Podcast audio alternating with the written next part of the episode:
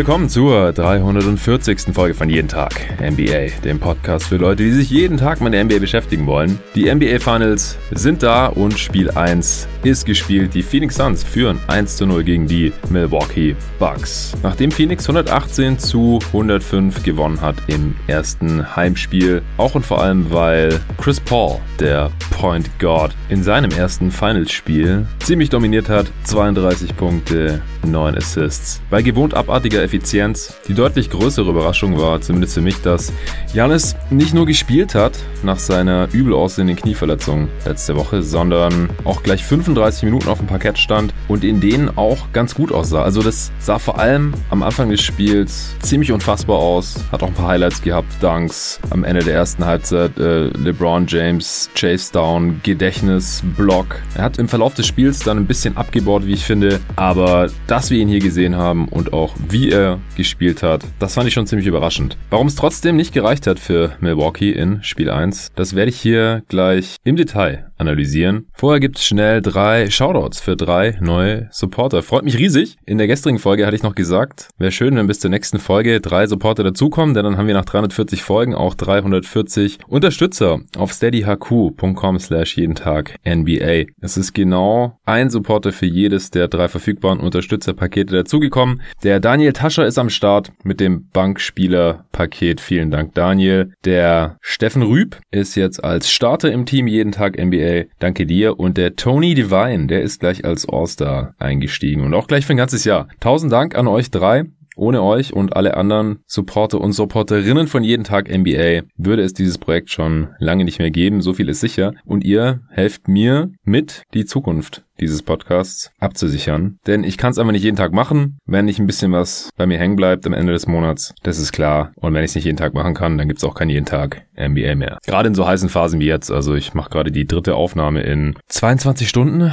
Ja, gestern Mittag habe ich mit David die Finals Preview rausgehauen. Abends habe ich mit André Vogt und Julius Schubert, wie ja auch am Ende der gestrigen Folge angekündigt und auf Twitter und Instagram habt ihr es vielleicht mitbekommen, wenn ihr mir da folgt unter jeden Tag NBA. Ein Streaming-Format gemacht. Five die Show. Zu dritt haben wir eine Stunde über die Finals gesprochen, auch nochmal kurz über die Conference Finals, auch die Hawks und Clippers, die da ausgeschieden sind, wie es mit denen jetzt weitergeht. Ein paar Fragen auch beantwortet. Gibt's auch im Podcast-Feed von Dre, also bei God Next, als Audioformat, wenn ihr euch das Video nicht reinziehen wollt. Das ist auch fast eine Stunde lang geworden. Aber auch das gibt's noch zu finden auf YouTube, auf dem YouTube-Kanal von André Vogt und auch auf Twitter. Würde mich freuen, wenn ihr da mal reinschaut. Nach Spiel 2 der Finals gibt's da die nächste Ausgabe von 5 die Show. Soll ein regelmäßiges Format werden, wenn es weiterhin so gut ankommt wie jetzt nach der ersten Folge. Das Feedback war da sehr, sehr, sehr positiv. Und wenn ihr eine Meinung dazu habt, wenn es euch gefallen hat oder auch nicht, wenn ihr Verbesserungsvorschläge habt, Feedback, Kritik, dann äh, gerne auch direkt an mich richten über Social Media oder jeden Tag NBA at gmail.com. Ja, vielen Dank dafür. Und wenn ihr auch unterstützen wollt, natürlich auch den Link gibt's wie immer in der Beschreibung dieses Podcasts oder unter jeden Tag NBA.de. Da werdet ihr auch direkt auf Steady HQ weitergeleitet. Ja, vielen Dank dafür. Jetzt zurück zu Bucks Suns. Also ich bin ziemlich hyped. Die Suns haben die Bucks hier relativ überzeugend geschlagen obwohl Janis gespielt hat und besser aussah auch noch als ich das dachte im ersten Spiel seiner Rückkehr. Und das alles auch ohne, dass jetzt ultra überraschende Sachen passiert sind. Also wer die Preview gehört hat oder auch meine Einschätzung zu den beiden Teams hier über die letzten Tage und Wochen im Pod oder gestern im Livestream, der kann sich das wahrscheinlich schon denken. Die Suns führen jetzt nach diesem Sieg zum ersten Mal in der Geschichte der Franchise in den Finals, in den, bei den ersten beiden Malen. Da war das nie passiert. Wie eingangs erwähnt, war ein riesiger Faktor natürlich Chris Paul, der ein sehr starkes gutes drittes Viertel vor allem gespielt hat und da die Führung für die Suns mit rausgespielt hat. Die Switching Defense der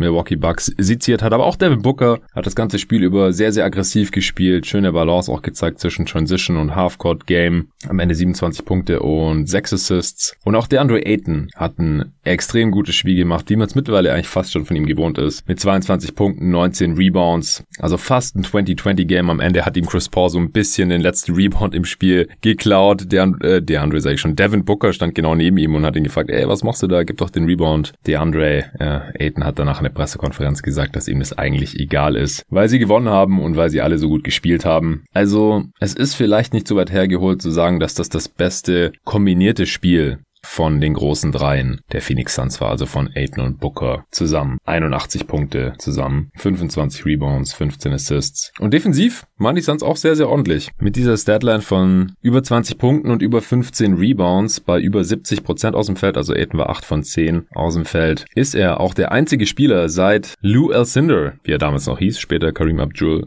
Abdul Jabbar mit den Bucks damals in den Finals, der in seinem ersten Finals-Spiel diese Deadline aufgelegt hat. Und gleichzeitig ist er auch der jüngste Spieler mit mindestens 20 und 19 in den Finals seit Tommy Heinsohn. 1957. Also passiert nicht alle Tage, was der Andrew Ayton hier heute Nacht in den Boxscore gezaubert hat. Und defensiv, wie gesagt, da war auch wieder ein Riesenfaktor. Auf Seiten der Bucks war Chris Middleton der Topscorer mit 29 Punkten. Hat auch immer wieder kleine Runs und Stretches der Bucks angeführt mit seinem Scoring. Mal ein paar Dreier reingehauen. Am Ende 5 von 12 von hinter der Dreilinie. War kein einziges Mal in der Freiwurflinie, aber heute 12 von 26 aus dem Feld. Also 29 Punkte aus 26 Shooting Possessions. Ist noch ganz ordentlich vier Assists, fünf Turnovers. Also er hat da oft übernommen, wenn im Halbfeld bei den Bucks sonst nicht so viel ging.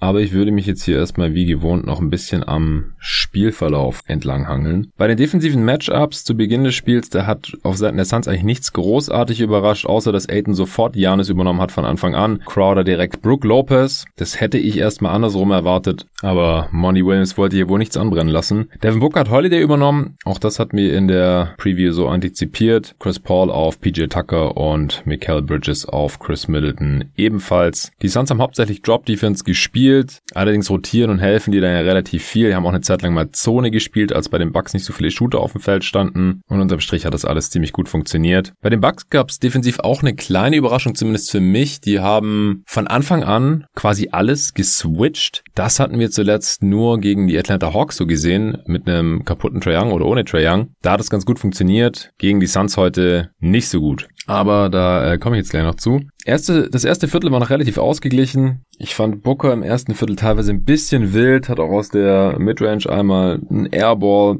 geschmissen, so einen Pull-Up-Jumper ein bisschen forciert. Milwaukee hat ein paar Mal schnelle Easy Buckets nach äh, Punkten von Phoenix sogar bekommen, also es war nicht mal nach einem Stop. Äh, da ist Lopez gleich nach vorne gesprintet in die Offense, hat einen Deep Seal bekommen. Ich glaube, es war beide Male sogar gegen Crowder, also gegen seinen Matchup auch. Da kann Crowder dann wenig machen, wenn Lopez so tief Position bezieht, hat den Pass bekommen und einen Easy Layup gehabt. Das haben die Suns dann später besser unterbinden können.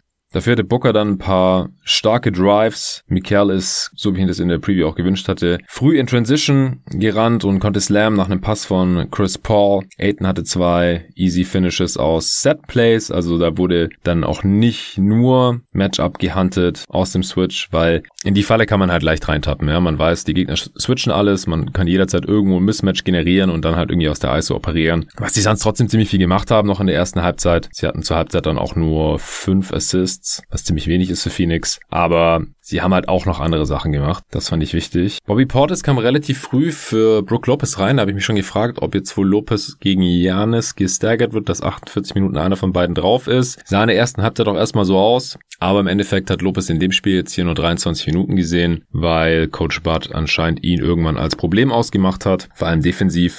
Denn wenn jemand attackiert wurde in diesem Scheme, dann war es eben Brook Lopez. Also das äh, war so zu erwarten. Oder auch Bobby Portis, als der drauf war. Also dann Portis in dem Scheme, also Lopez durch Portis zu ersetzen in dem Scheme, das leuchtet mir auch nicht so ganz ein, denn Lopez ist immer noch der um Welten bessere Defender.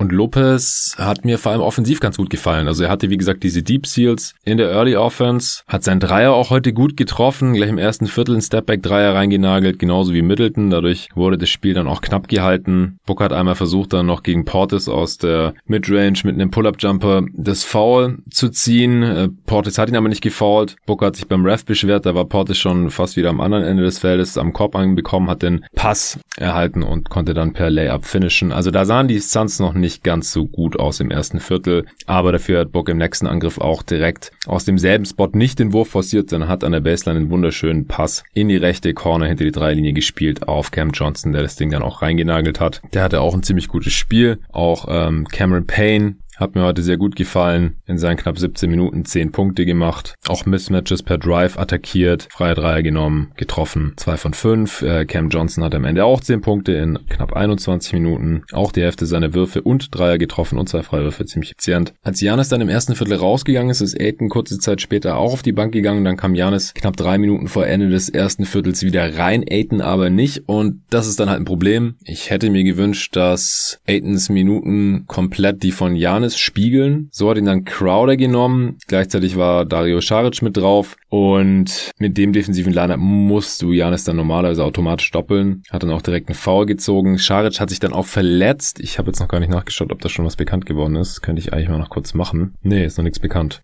Er ist dann auch auf jeden Fall gehumpelt. Könnt mir gut vorstellen, dass es was ähm, mit der Leiste oder im Oberschenkel zu tun hatte. Nach dem Knie sah es mir nicht aus. Und er konnte danach auch nicht mehr spielen. Also könnte gut sein, dass er hier vielleicht sogar noch ein weiteres Spiel oder mehr verpasst. Das müssen wir abwarten. Kurze Zeit später kam dann noch Aiden wieder rein. Gerade im ersten Viertel sah Janis schon noch ziemlich fit aus. Ist auch zweimal über die linke Seite an der Baseline lang gezogen, wie man es äh, von ihm kennt und hat beide Male per Slam gefinisht. Einmal gegen Crowder, dann gegen Aiden und diese linke Seite, die sollte man ihm einfach nicht geben und das hat man nach dem Spiel aber auch nicht mehr gesehen. Auf der anderen Seite war äh, Booker ziemlich im Attack-Mode, ist immer wieder in die Zone gegangen, hat Freiwürfe gezogen, Ende des ersten schon sechs von sechs und also Freiwürfe und zwölf Punkte gehabt. Also da konnte weder Drew Holiday noch wer auch immer ihm dann da im Switch gegenüberstand, ihn auch nur ansatzweise halten. Janis hatte Ende des ersten Viertels schon acht Punkte, fünf Rebounds und zwei Assists. Da habe ich gedacht, wow, also wenn das jetzt so weitergeht, dann ist es einfach nur eine unfassbare Leistung. War auch so ganz gut, aber wie gesagt, das äh, erste Viertel, das konnte er dann so nicht mehr replizieren später im Spiel.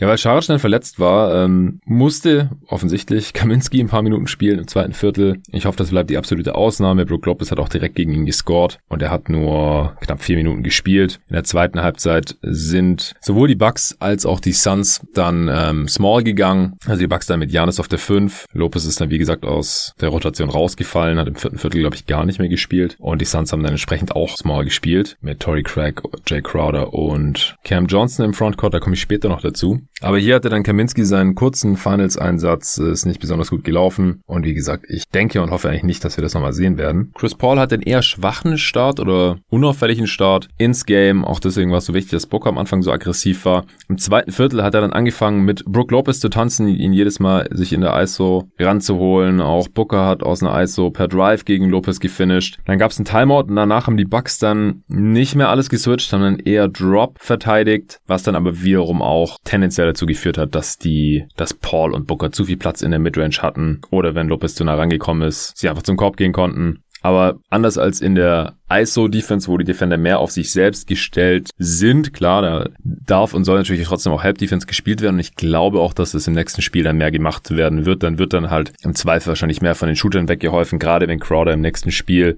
wieder ähnlich schlecht treffen sollte wie heute. Heute war absolut mies mal wieder, kennen wir ja leider auch so schon von Jay Crowder. Ich glaube, er hatte heute sogar Geburtstag. Was wohl auch nichts geholfen hat, er hat keinen seiner acht Würfe getroffen, war 0 von 5 von hinter der Dreilinie und hat nur einen seiner beiden Freiwürfe getroffen. Auch der einzige Spieler, der überhaupt einen Freiwurf heute daneben geworfen hat. Die Suns am Ende 25 von 26 von der Freiwurflinie. 96 Prozent. Also schieben hier ihre jetzt schon historisch gute, also all-time beste Freiwurfquote von 86 Prozent vor diesem Spiel in den Playoffs noch weiter nach oben. Ja, also Crowders Game war es offensiv nicht. Defensiv war er dafür umso besser heute. Und ich kann mir dann schon vorstellen, dass die Bucks mal im nächsten Spiel ein bisschen mehr von ihm weghelfen werden, bis er dann eben wieder trifft. Ja, und in der Drop Defense, da hängt natürlich auch einiges vom Guard Defender ab. Also, wie kommt er über den Screen? Kann der von hinten noch contesten oder wieder neben oder vor den Mann kommen? Und das hat heute halt nicht ideal funktioniert. Das haben wir auch in diesen Playoffs von den Milwaukee Bucks schon besser gesehen. Aber hatte ich auch eine Preview gesagt. Auswärts ist die Bucks Defense auch einfach nicht so gut wie in Milwaukee. Vielleicht dauert es jetzt bis Spiel 3 oder so, bis das wirklich bedeutend besser wird von der individuellen Defensivleistung. Von der, vom Scheme her könnte ich mir wie gesagt vorstellen, dass das schon im nächsten Spiel anders aussieht. Chris Middleton hat die Bucks auf der anderen Seite ein bisschen im Game gehalten, hat einen offenen Dreier als Trailer bekommen. Da hat die Suns Defense ein bisschen gepennt. Also Middleton kam so in der zweiten Angriffs Verteidigungswelle noch an, oben an der Dreilinie Pass bekommen, reingeknallt. Dann hat dann Flauter über Kaminski reingehauen, der dann aber auch bald wieder ausgewechselt wurde. Janis kam wieder rein, Aiden genauso. Bis zur Halbzeitpause konnten die Suns dann aber noch ein bisschen wegziehen. Erst hat Chris Paul einen Spot-Up-Dreier von Booker aufgelegt bekommen, den er reingehauen hat. Dann hat Chris Paul wieder einen Midrange-Pull-Up über Brook Lopez reingeknallt. Und zur Halbzeit stand es dann 49, 57. In der Halbzeitpause habe ich mich gefragt, wie fit Janis jetzt wohl im Endeffekt wirklich ist. Habe auch eine kurze Umfrage auf Twitter dazu gemacht. Die meisten haben für zwischen 80 und 90 Prozent, glaube ich, natürlich immer schwer zu beziffern, äh, abgestimmt. Denn er sah, wie gesagt, schon ziemlich fit aus. Zu diesem Zeitpunkt hatte 10 Punkte, 9 Rebounds, 3 Assists. Booker hatte 16, 4 und 2. Paul hatte 11 Punkte, 1 Assist. Also Booker und Paul zusammen nur 3 Assists. Das kam halt schon auch durch die Switches zustande und in der zweiten Halbzeit haben da beide noch ordentlich nachgezogen. Hatte ich ja vorhin gesagt, 15 Assists am Ende zusammen. Also hatten die beiden 12 allein in der zweiten Halbzeit und Chris Paul 21 Punkte allein in der zweiten Halbzeit. Brook Lopez war wie gesagt am Anfang offensiv relativ dominant, dann wurde so ein bisschen vergessen offensiv. Sehen wir auch immer wieder bei den Milwaukee Bucks in diesen Playoffs. Was mir zur Halbzeitpause auch noch aufgefallen war, dass kein einziger Spieler der Bucks einen positiven Plus-Minus-Wert hatte. Also keine Lineup hat den Suns da so wirklich Probleme bereitet gehabt. Und das dritte Viertel, das war dann so ein bisschen das Viertel von Chris Paul. Der hat da einen Run angeführt, direkt Pull-Up mit Ranger über Lopez reingehauen, dann noch ein Stepback-Dreier über Lopez mit Foul. Lopez hat ihn im Prinzip sogar doppelt gefoult, weil er beide Füße getroffen hat, ihn so unterlaufen hat, auch ein unsportliches Foul dafür bekommen, weil Chris Paul dann auch noch mit seinem linken Knöchel auf Brook Lopez Fuß umgeknickt ist. Also das war ein bisschen Glück, dass da Chris Paul nicht schlimmer umgeknickt ist. Mir tut es ja immer schon beim Zuschauen weh. Und äh, der Wurf war eben drin und dann eben Four-Point-Play. Dann gab es eine Szene, da hat äh, Bridges Holiday gestrippt. Der hat dann einen relativ schlechten Lead-Pass auf Booker gespielt, der dann fast schon an der anderen Baseline war, hat den Pass aber zurück auf Bridges spielen können, der äh, finishen konnte. Und da ist keiner der Bucks zurückgerannt in die Defense, außer Holiday, der eben den Ball verloren hatte. Also ziemlich miese Transition Defense der Bucks auch in, in diesem Spiel. Abgesehen von dem Highlight-Block von äh, Giannis, der wie gesagt so LeBron Finals 2016 mäßig noch aus der äh, zweiten Verteidigungswelle Bridges da ans Brett geblockt hat. Der Bridges hatte ein wirklich gutes Spiel, hat dann auch einen Dreier über Giannis getroffen, der dessen Closeouts waren auch einfach nicht so knackig wie sonst. Das ist ja ein großer Teil seines defensiven Werts, dass er defensiv so mobil ist, den Ring beschützen kann, gleichzeitig Jumpshots contesten kann. Einmal hat er, ich glaube, das war aber schon im vierten Viertel, hat er noch einen krassen Closeout gegen Cam Johnson gelaufen, der auch effektiv war. Aber ansonsten war das heute defensiv nicht auf seinem gewohnten Niveau. Und in dem Stretch, da hat dann, wie gesagt, Mikkel eben einen Dreier direkt über Janis reingehauen. Aiden hat einen Putback-Dunk gehabt. Dann hat er noch fast einen Ellie-Oop über Janis von Chris Paul reingeslammt, aber Janis hat ihn gefault, gab Freiwürfe. Also die Suns sind dann richtig ins Rollen gekommen und auf 15 Punkte weggezogen. 72, also 57 zu 72 aus Sicht der Bucks. Und es waren nur 15 Punkte Abstand, weil Janis früh im dritten Viertel einen Dreier getroffen hat sein einzigen in dem Spiel, ein von zwei insgesamt und äh, Lopez eben auch ein. Der hat kurze Zeit später dann auch nochmal einen reingeknallt, aber dann wurde er rausgenommen und äh, durch Portis ersetzt. Er hat später nochmal ein paar Minuten bekommen, aber nicht mehr so viel insgesamt. Im Stretch waren dann Lopez und Janis gleichzeitig draußen, was Portis und PJ Tuck auf den großen Positionen bedeutet hat. Zusammen mit Chris Middleton, Pat Connaughton und Drew Holiday. Das war dann offensiv relativ potent. Aber ich glaube, Chris Paul hat acht Punkte hintereinander gegen Portis Switches gemacht. Dürfte hinkommen. Also Portis wurde da richtig gegrillt,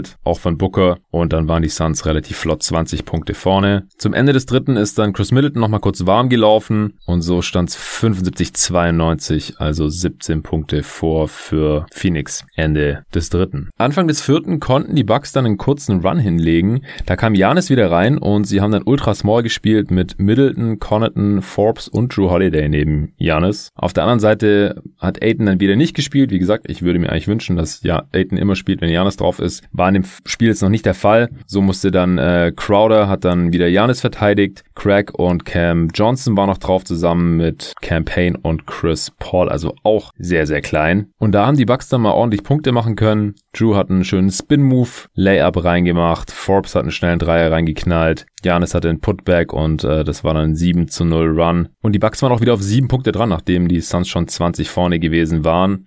Normalerweise lassen sich die Suns aber, wenn sie mal zweistellig vorne liegen, die Butter dann nicht mehr vom Brot nehmen. In den Playoffs hier sind sie ungeschlagen, jetzt bei zwölf Siegen und null Niederlagen, wenn sie mal zweistellig geführt haben in dem Spiel. Und auch hier hat dann Monty Williams wieder direkt reagiert. Denn nach dem Spiel habe ich dann gelesen, ah ja, Small Ball, Janis auf der 5 und die ganzen kleinen Spiele drumherum, Shooting. Das war gut, das müssen die Bucks nächstes Spiel wieder machen, dann gewinnen die. Ich weiß nicht, weil man darf halt nicht vergessen, es war halt Janis, Middleton und Holiday drauf, also drei Starter und zwei Shooter, während bei den Suns halt die Lineup Chris Paul plus Crowder und Bankspieler war. Und als die Suns ihre Starter wieder reingemacht haben, da hat halt diese Smallball Lineup der Bucks auch wieder kein Land gesehen. Kam äh, Booker wieder rein, kam Aiton wieder rein, der sich wieder um Janis gekümmert hat, Bridges kam wieder rein und dann war die Messe da relativ schnell gelesen. Chris Paul hat dann Joe Holiday äh, mit einem schönen so einem Half Spin, in so einem Smitty Move hinter der Dreilinie geschlagen, ist in die Zone reingezogen und Middleton musste helfen, der eigentlich Booker verteidigen sollte. Booker ist hinter die Dreierlinie geschnitten und hat dann auch seinen ersten und einzigen Dreier reingeknallt. Der war heute nur eins von acht von hinter der Dreierlinie. Aber der war halt relativ wichtig und da waren dann die Suns auch wieder vorne mit 10 Punkten 94 zu 104 und es wurde danach auch nie wieder einstellig. Bud hat noch ein bisschen mit einer anderen Smallball Lineup rumexperimentiert, PJ Tucker reingeholt, Connaughton raus, Forbes drin gelassen. Die Suns haben mit ihren Startern gespielt, teilweise aber mit Cam Johnson statt Crowder. Crowder kam erst ganz am Schluss wieder rein, hat beides ganz solide funktioniert. Und nachdem Chris Paul dann bei einem Drive noch äh, Janis einen Foul anhängen konnte, and one gefinisht hat, war das Ding eigentlich entschieden. Da stand es dann 99 zu 113 und am Ende dann 105 zu 118, wie gesagt. Booker war gar nicht so super effizient, 27 Punkte aus 26 Shooting Possessions, vor allem wenn man die 8 von 21 aus dem Feld liest, denkt man, der äh, hat den Korb nicht besonders oft getroffen, aber in erster Linie lag das daran, dass er eben nur einen seiner 8 Dreier getroffen hat. Aus dem Zweierbereich war er 7 von 13, also über 50 Prozent und er hatte 10 Freiwürfe äh, gezogen und alle davon getroffen. 6 Assists, 2, 3 Turnovers ist auch in Ordnung. Und er ist halt auch der Spieler bei den Suns, der oft äh, die Notwürfel nehmen muss oder wenn er sonst nicht besonders viel geht und halt auch ganz gerne mal einen wilden Dreier nimmt und diesen hat heute nicht so besonders gut gefallen.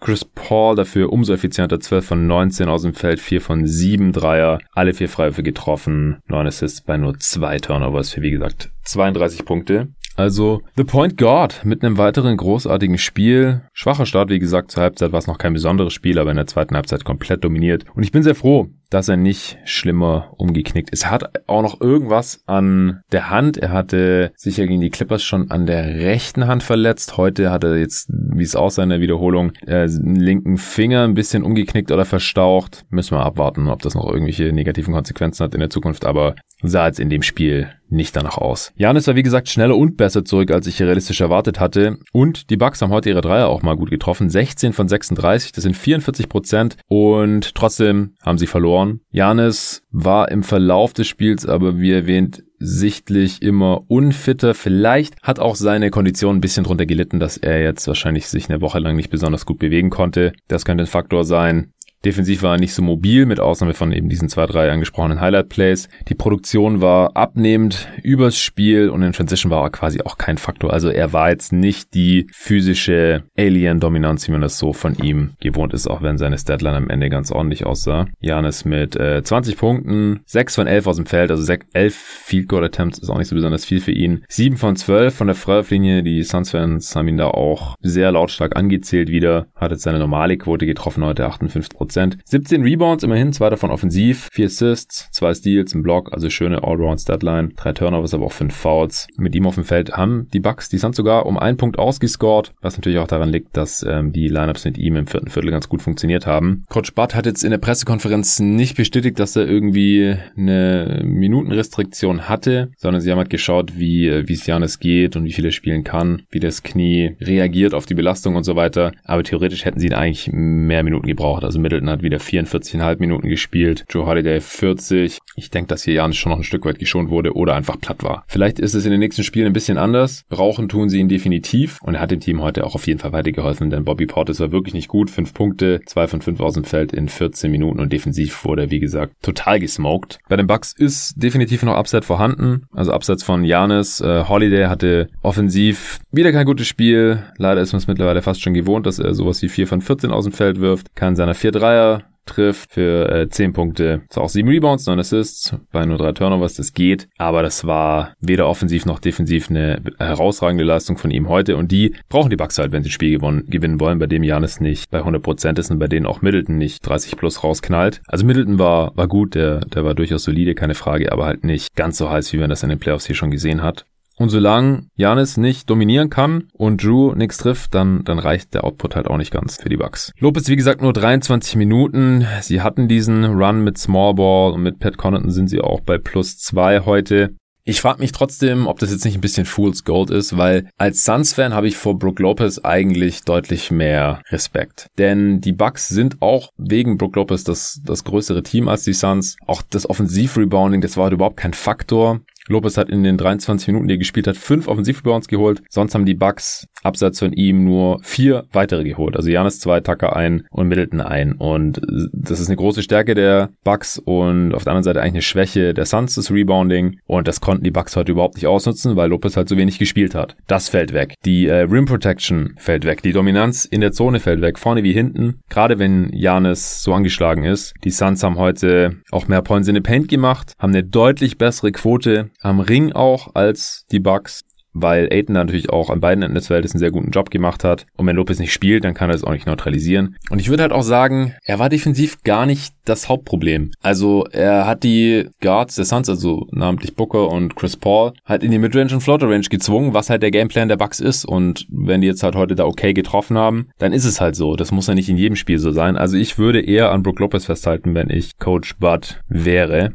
Also die Bucks konnten die Suns zu 45 Würfen aus der Floater Midrange zwingen. Das ist eigentlich guter Prozess. Und ich würde halt behaupten, dass die Suns heute in erster Linie gewonnen haben, weil sie 75% am Korb getroffen haben, 15 von 20 und 25 von 26 Freiwürfen. Denn aus der Floater Midrange haben sie nur 15 von 39 getroffen. Das ist nicht so besonders gut und die Bucks haben 11 von 31 getroffen. Das hat jetzt heute nicht so den Unterschied ausgemacht, würde ich sagen, sondern eher die Punkte direkt am Korb und die Freiwürfe. Und das kann halt eher an Brook Lopez noch beeinflussen. Der kann zusammen mit Janis den Korb beschützen in der Drop Defense. Wie gesagt, ich denke halt, dass die Bucks dann vielleicht mal einen Shooter mehr freistehen lassen müssen. Aber solange die Suns halt wie heute nur 31% ihrer Dreier treffen, kann man damit auch leben. Wenn die anderen die Bude einschießen, dann sieht es natürlich auch wieder nach nicht so einer tollen Entscheidung aus. Und dann ist halt das große Problem, aber das hatte ich in der Preview auch schon besprochen hier. Die Bucks haben halt nicht so viele spielbare Spieler. Ja, was wollen sie halt machen, wenn, wenn Lopez nur 23 Minuten sieht, Portes in 14 Minuten nicht besonders viel reißt, Janis nur 35 Minuten spielen kann, wen, wen wollen sie noch spielen lassen? Jetzt hat Forbes heute ganz gut gespielt, zwar seine 4 Dreier getroffen, Connaughton auch der für seine Würfe getroffen, auch zwei von vier Dreiern für acht Punkte. Forbes sechs Punkte, selbst Teague hat über neun Minuten gespielt und seinen einzigen Dreier reingeknallt. Das ist halt auch nicht gesagt, dass die das jedes Mal machen, also die Bugs sind halt leider einfach ein bisschen dünn. Die Pace war heute relativ schnell. Das fand ich definitiv zum Vorteil von Phoenix ohne Transition Terror Janis, den wir heute nicht gesehen haben. Die defensiven Matchups haben soweit alle gepasst von Phoenix Seite aus. Bei Milwaukee war das jetzt nicht so relevant, weil die sowieso so viel geswitcht haben, dass da ständig jemand anderes als das ursprüngliche Assignment den Gegenspieler verteidigt hat und Phoenix sich halt so die Gegenspieler natürlich auch immer aussuchen kann. Booker gegen Drew hat ziemlich gut geklappt. Matchup-Daten sind immer mit Vorsicht zu genießen, aber laut Sportcenter waren die Bucks-Spieler bei 1 von 11 aus dem Feld gegen Devin Booker als Defender heute. Sicherlich nicht repräsentativ für die gesamte Serie, aber heute konnte man Booker da keinesfalls abusen. Und wie gesagt, heute war das ein gesunder Mix aus Halfcourt und Transition bei den Suns, Matchup-Hunting bei Switches und soliden Plays, Jumpern und Attackieren des Rings und somit hat man dann halt am Ende auch ein Offensivrating von 116 gehabt, obwohl man halt nur 11 von 34 Dreiern getroffen hat. Bei den Bucks hat's nur für ein Offensivrating von 105 gereicht. Das äh, reicht natürlich darauf nicht aus, um die Phoenix Suns zu schlagen. Offensivrebounds hatten die Bucks heute geringfügig mehr. Turnovers hatten sie auch ein paar mehr als Phoenix. Phoenix hat besser getroffen, was das True Shooting angeht, vor allem natürlich aufgrund der Freiwürfe und der Quoten am Ring. Ich bin gespannt auf Spiel 2. Also ich finde es fast schade, dass es jetzt bis Donnerstag Nacht dauert, bis Spiel 2 ist. Ich war vorher noch kurz davor, mir Spiel 1 gleich nochmal anzuschauen. Aber ich habe gedacht, nee, ich rate jetzt kurz durch den Regen in so einem Coworking Space und äh, hau die Folge raus, bevor ich müde werde, denn ich konnte vor dem Spiel nur so eine Stunde pennen, anderthalb vielleicht. Und in der Nacht davor habe ich auch noch fünf Stunden gepennt. Und jetzt äh, hau ich das Ding hier gleich raus und dann werde ich mich, glaube ich, nochmal hinlegen. Also ich glaube durchaus, dass die Bucks hier noch ein Spiel gewinnen können in der Serie. Ich bleibe trotzdem vorerst bei meinem Tipp von Suns in 5. Ich habe jetzt heute in dem Spiel nichts gesehen, was mich sich jetzt hier großartig von dem Tipp abrücken lässt. Ich danke euch fürs Zuhören. Freue mich, wenn ihr den äh, Stream gestern ausgecheckt habt oder vielleicht jetzt im Nachhinein noch on demand euch reinzieht oder die Audioversion davon und uns oder mir Feedback gebt. Und dann äh, bedanke ich mich natürlich nochmal bei allen Supportern und Supporterinnen, die jeden Tag NBA schon auf steadyhq.com slash jeden Tag NBA unterstützen. Vielen Dank dafür und die nächste Folge gibt's hier spätestens nach Spiel 2. Bis dahin.